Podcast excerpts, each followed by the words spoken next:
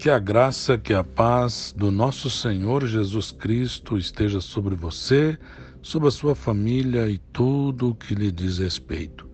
Que a vida de Deus domine a sua existência e que a saúde do Senhor esteja no seu organismo, esteja naquelas pessoas que você ama, para a glória de Deus Pai.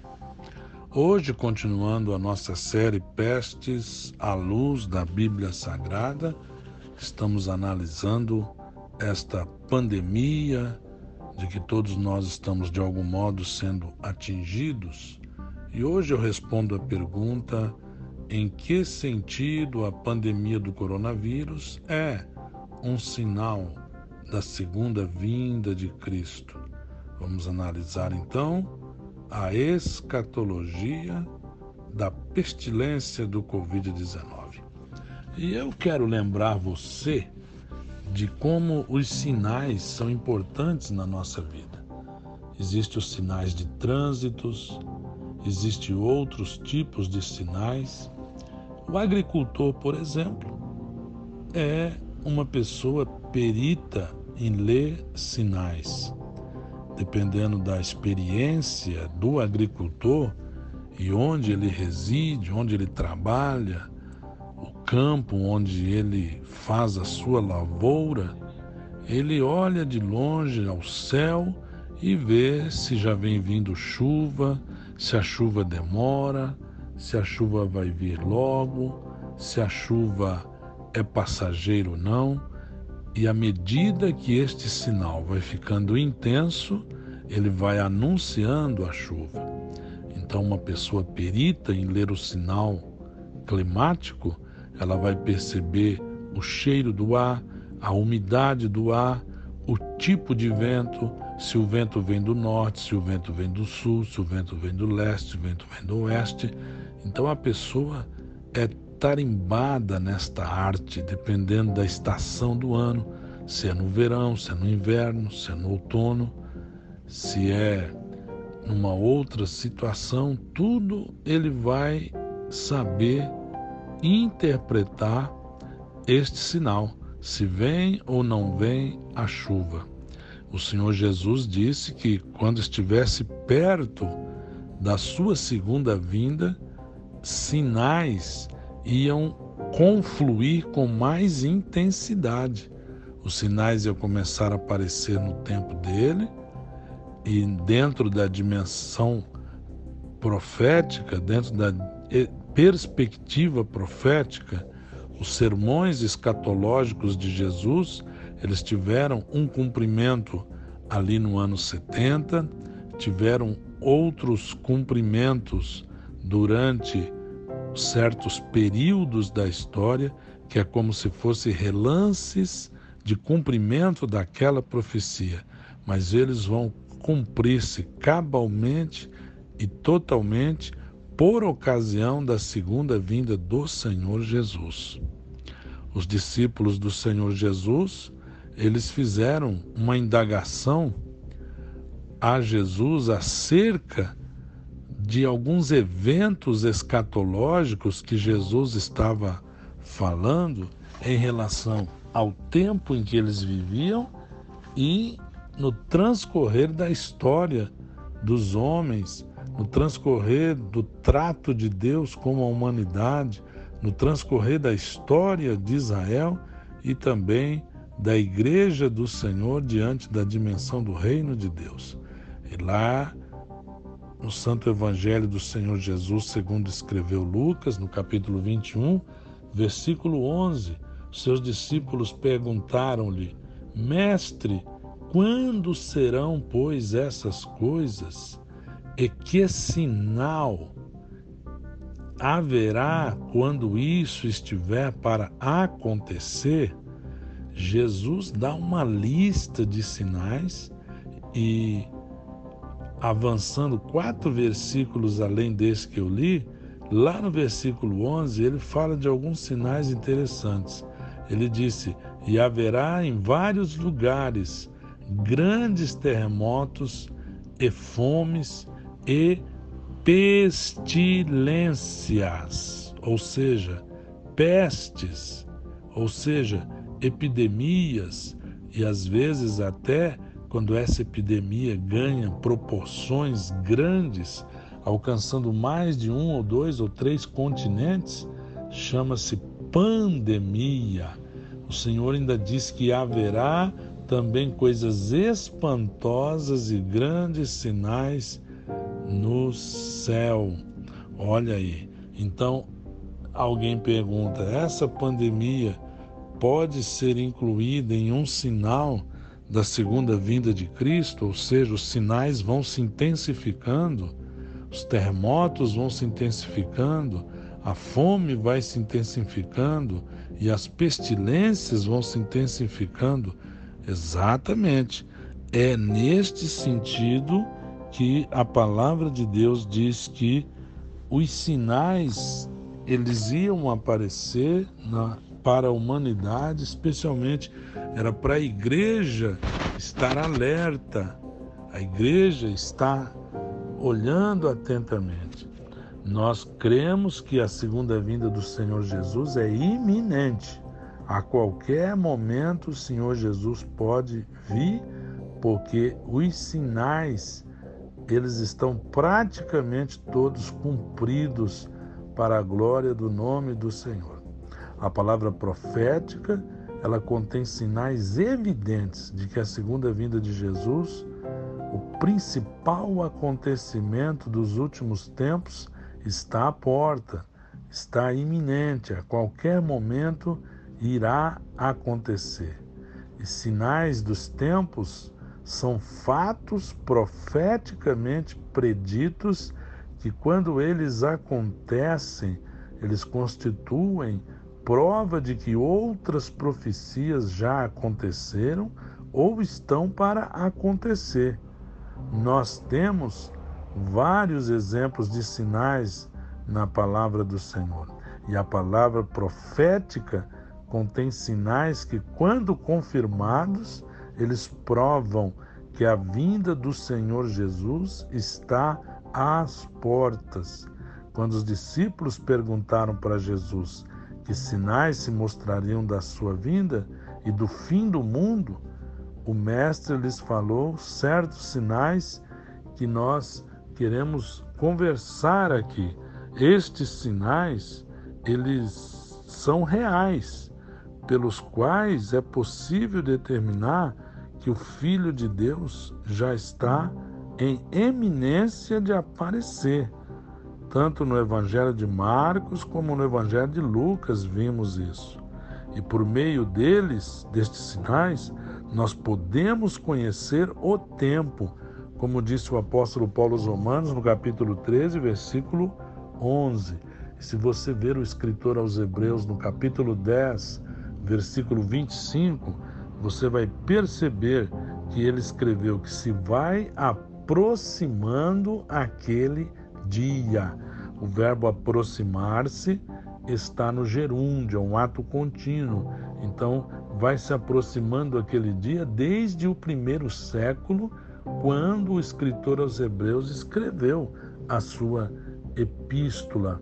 E o apóstolo Pedro, na primeira epístola dele, capítulo 4, versículo 7, ele disse que já está próximo o fim de todas as coisas. Este fim não é um fim cronológico, mas é um fim escatológico. Há dois mil anos atrás, o apóstolo Pedro fez essa declaração escatológica: já está próximo o fim de todas as coisas. Os que, os que atenciosamente estão observando os sinais, eles podem saber o que houve de noite e conhecer que vem amanhã e também à noite, como disse o profeta Isaías, no capítulo 21, versículo 11 e 12. É uma expressão de mistério essa, uma expressão escatológica. Vem amanhã e também à noite. Deus quer que nós conheçamos isso. Por isso ele nos envia sinais. Os sinais acontecem. Os sinais acontecem como você está viajando e vê uma fumaça ao longe. A fumaça é o sinal que existe fogo. À medida que você vai avançando na estrada em direção à fumaça, você vai se aproximando ainda mais das chamas até você chegar no fogo. Enquanto só vê fumaça, a fumaça é o que? É uma sinalização que há uma combustão adiante. Este é o papel do sinal. E embora os sinais escatológicos mostrem que o dia está próximo, jamais alguém poderá com exatidão marcar datas para a vinda do Senhor. Todos aqueles que fizeram isso erraram em fazê-lo. A Bíblia desencoraja isso. Jesus de Nazaré nunca recebeu esta revelação da data do seu retorno e ele, se tivesse recebido, talvez, com certeza, não falaria, porque ele esvaziando-se da sua glória, se fez semelhante aos homens e como Jesus de Nazaré em sua humanidade, ele disse que ele não sabia quando seria a volta do Filho de Deus. Obviamente, depois da glorificação, depois da sua ressurreição e ascensão ao céu, agora num outro estágio, obviamente, ele sabe quando é que ele vai voltar. Mas nós não podemos olhar os sinais e ficar querendo marcar datas. Não é esse o objetivo de Deus. A Bíblia, ela mostra sinais com objetivos bem específicos. Primeiro, os sinais servem para impedir a ansiedade, para impedir o engano, impedir a surpresa e impedir o despreparo dos crentes quando a vinda do Senhor Jesus Cristo. O Senhor Jesus ele diz que ele não quer que nós estejamos despreparados, que nós sejamos pegos de surpresa. Por isso Jesus constantemente usa a expressão vigiai, vigiai, vigiai, porque não sabeis a que hora há de vir o Filho do Homem. Querido ouvinte da palavra do Senhor, nos tempos bíblicos, estes sinais serviam como indicativo de que a hora não tinha chegado ainda, mas que era iminente. Os crentes não deviam ficar perturbados com qualquer notícia sobre, sobre o retorno do Senhor Jesus. Pelos sinais, eles podiam ficar mais seguros de que a hora não era aquela. Paulo também referiu seus sinais para acalmar os tessalonicenses sobre a ideia falsa que alguns disseminaram naquela comunidade de que a volta do Senhor já tinha ocorrido. Por outro lado, meu querido ouvinte, minha irmã que ouve, no caso de os sinais terem cumpridos todos, também podiam servir para indicar que o tempo havia chegado.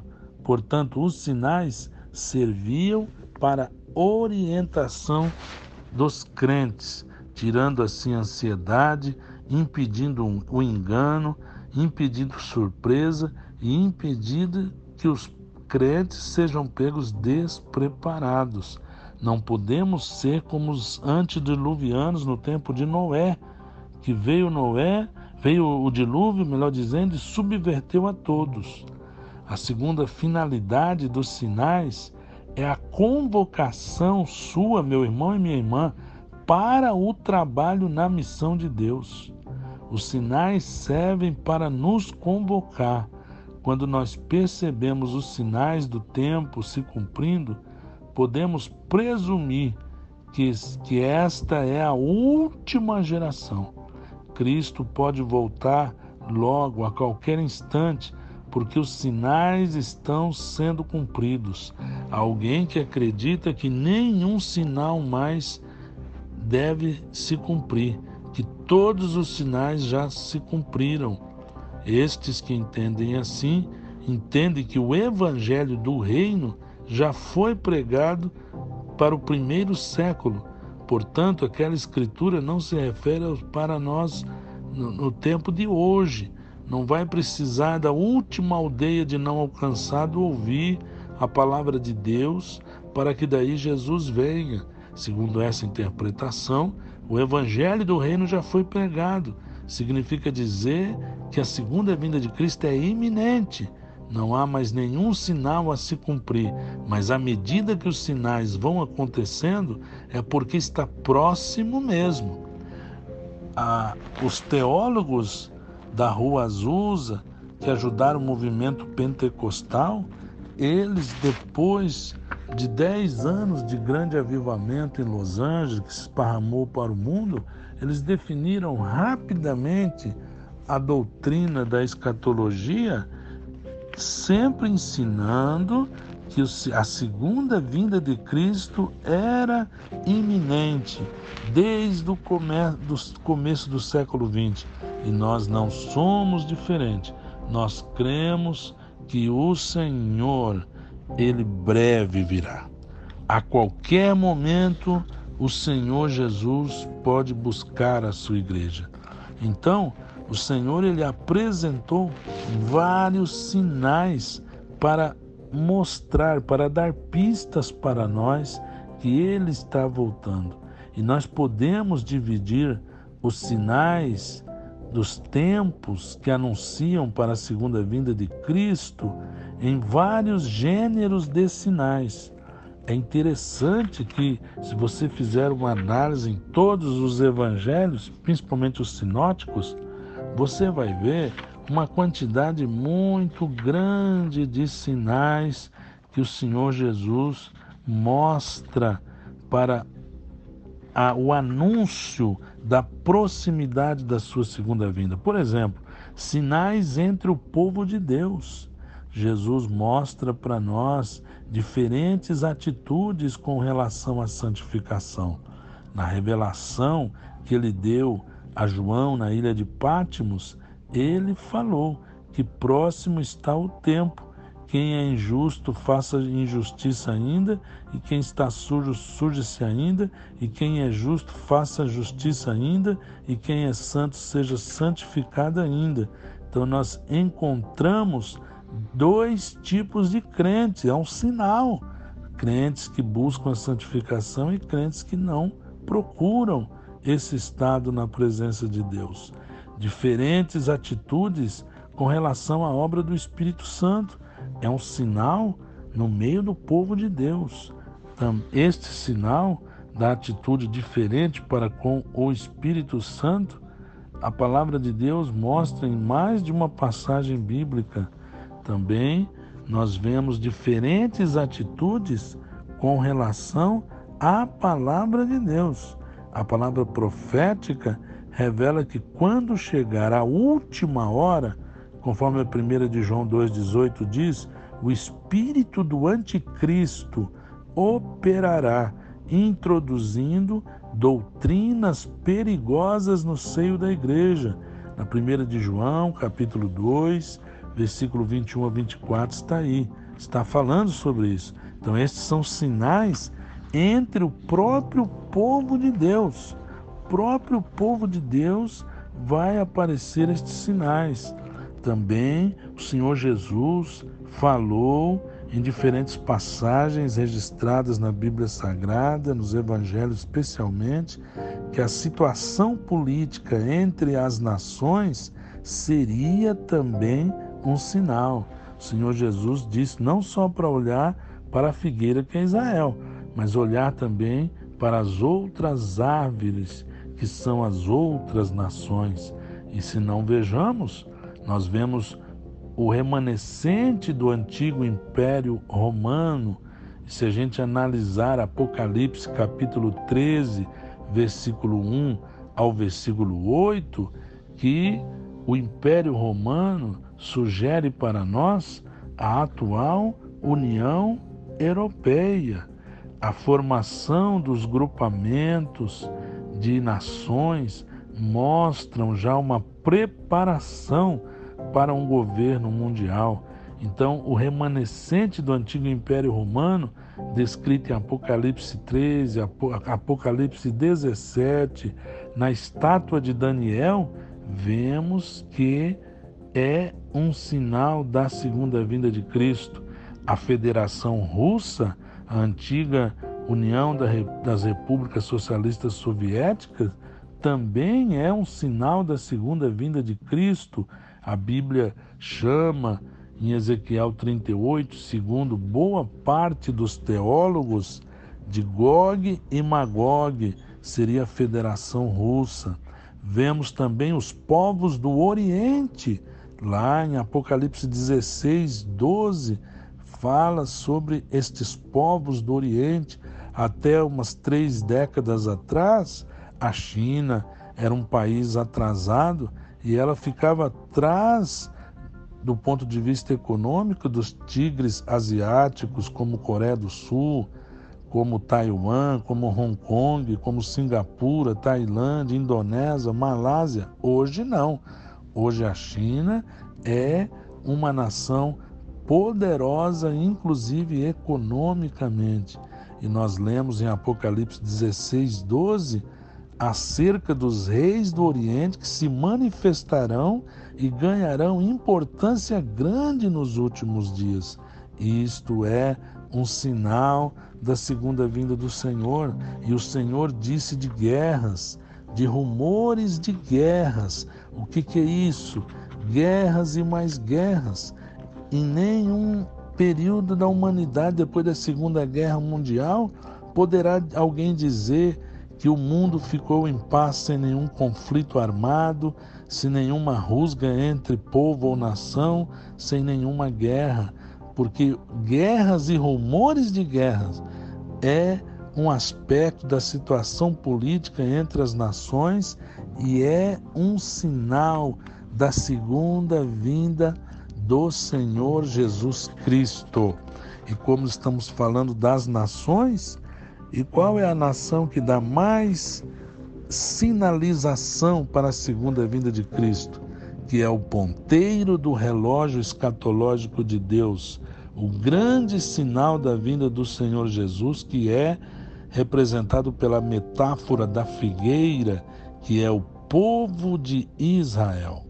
Israel ocupa um lugar de destaque na palavra profética desde as promessas que Deus fizera a Abraão em Gênesis 12, Gênesis 15, que o Senhor abençoaria todas as nações a partir da nação de Israel.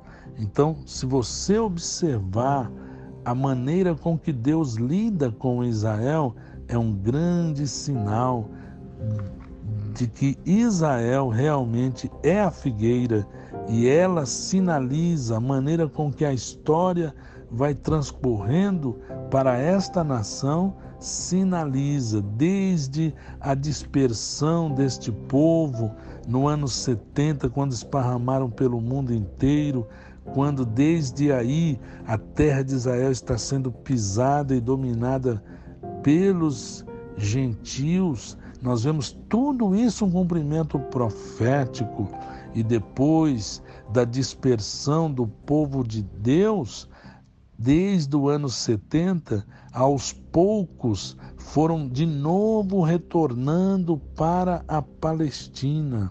E se você vê a restauração nacional de Israel em 1897, quando foi realizado o primeiro Congresso Mundial Sionista na cidade de Basileia, na Suíça, quando foi aprovado um programa para a formação do Estado de Israel, quando Deus levantou um judeu húngaro chamado Theodor Herzl, e ele que havia escrito o livro O Estado Judeu, e aí com pessoas ricas de outras nações, especialmente de judeus ricos, começou o grande movimento para chamar a atenção do mundo que Israel tinha direito de voltar para a sua pátria. Isso aconteceu em 1897. Era o começo, eram os ossos secos que estavam sendo juntados ali na profecia de Ezequiel. Este é um sinal poderoso da segunda vinda de Cristo. Em 1917, a Palestina já no final da Primeira Guerra Mundial foi liberta do domínio do Império Turco Otomano pelas tropas britânicas e ela então foi ocupada pelo Reino Unido, que era um povo mais temente a Deus, que conhecia a palavra do Senhor. Depois, em 1948, o ano dourado da moderna história do povo de Israel, quando no dia 15 de maio a ONU, sendo sendo ali presidida, tendo, tendo um voto Minerva de um brasileiro, nós observamos ali Deus trabalhando com o seu povo e no dia 14 de maio de 1948 é proclamado o Estado de Israel, que tem como Davi Ben Gurion como primeiro-ministro, e ele foi a primeira vez desde 606 a.C., ou seja, após 2.554 anos que os judeus se tornaram uma nação totalmente independente. Isso é um milagre de Deus. Como disse o profeta Isaías, como pode uma nação nascer num só dia, não é verdade? Grande milagre de Deus. Também, quando vimos em 1967, na Guerra dos Seis Dias, quando 11 nações árabes decidiram expulsar os judeus da Palestina, embora fossem os agressores numericamente superiores aos judeus, o Senhor ajudou o seu povo. Há inúmeros testemunhos de milagres nesse sentido, que em seis dias eles, ele conseguiu vencer os inimigos e ainda dominar a parte da Palestina que estava na mão dos árabes tais como Sinai, a faixa de Gaza, Cisjordânia, colinas de Golã, a Síria, inclusive a zona oriental de Jerusalém. Então, a figueira é um sinal também da segunda vinda do Senhor Jesus. Temos também sinais na vida religiosa. Sim, perseguições contra os cristãos países que perseguem os cristãos de uma maneira extraordinária, terrível, como Coreia do Norte, Eritreia, como Marrocos, como China, Índia e outros países que perseguem o povo de Deus. É um sinal na vida religiosa. Jesus disse que ia ter essas perseguições. Lucas 21, 12, Mateus 24, 9 e 10 o ecumenismo generalizado e absoluto da união de religiões diferentes é um sinal da segunda vinda de Cristo. O Senhor Jesus alerta isso a João na ilha de Pátimos, em Apocalipse 13, versículo 12. Os, as falsas doutrinas também é outro aspecto dos sinais na vida religiosa. Os escarnecedores da palavra de Deus é outro sinal da segunda vinda do Senhor Jesus. Sinais na vida social é outro sinal, como nos dias de Noé. São inúmeros os sinais que apontam para a segunda vinda do Senhor. Sinais em cima no céu. Jesus falou destes sinais que eles iriam acontecer, sinais em cima no céu, como em Lucas capítulo 21, versículo 11, Joel capítulo 2, versículo 30 e 31, fala destes sinais extraordinários no firmamento, coisas que têm sido vistas em todas as partes do mundo é como se Deus estivesse tocando seu alarme para preparar o seu povo para a segunda vinda de Cristo. E para a gente encerrar essa lista imensa de alertas de Deus, nós temos os sinais embaixo na terra. Sinais embaixo na terra. Que coisa tremenda. O Senhor Jesus disse que nos últimos dias que antecederia sua segunda vinda, iria acontecer três sinais na terra. Primeiro, terremotos. Segundo, fomes. Terceiro, pestilências. E o mundo já foi assolado com muita pestilência. Em, em mensagens anteriores, eu mostrei já para você dez grandes epidemias e pandemias que assolaram o mundo. E os jornais estão mostrando constantemente isso. Peste, Jesus diz que quando ia se aproximando da sua segunda vinda, ia aumentar as pestes, as pestilências. Milhões de pessoas morrem por ano por causa das pestes. Às vezes isso não é nem noticiado muito, porque se tornou algo comum. Agora estamos bem atentos à Covid, porque é um mal perigoso, de grande contágio que assola a humanidade. Então nós temos que observar.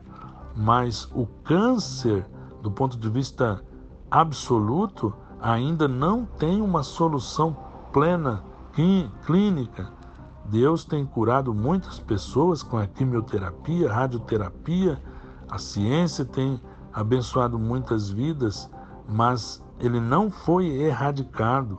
A AIDS tem dizimado impiedosamente homens e mulheres e crianças em todas as classes sociais.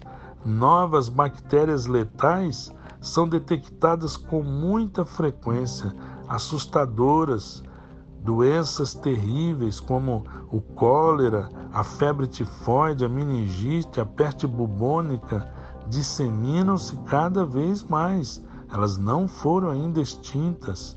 E com relação à peste, existe uma observação muito interessante. Eu aprendi quando era menino com o pastor Eurico Bergstein, algo que me chamou muita atenção. Em Apocalipse capítulo 6, onde se fala das causas das mortes nos últimos tempos, uma delas é com feras da terra.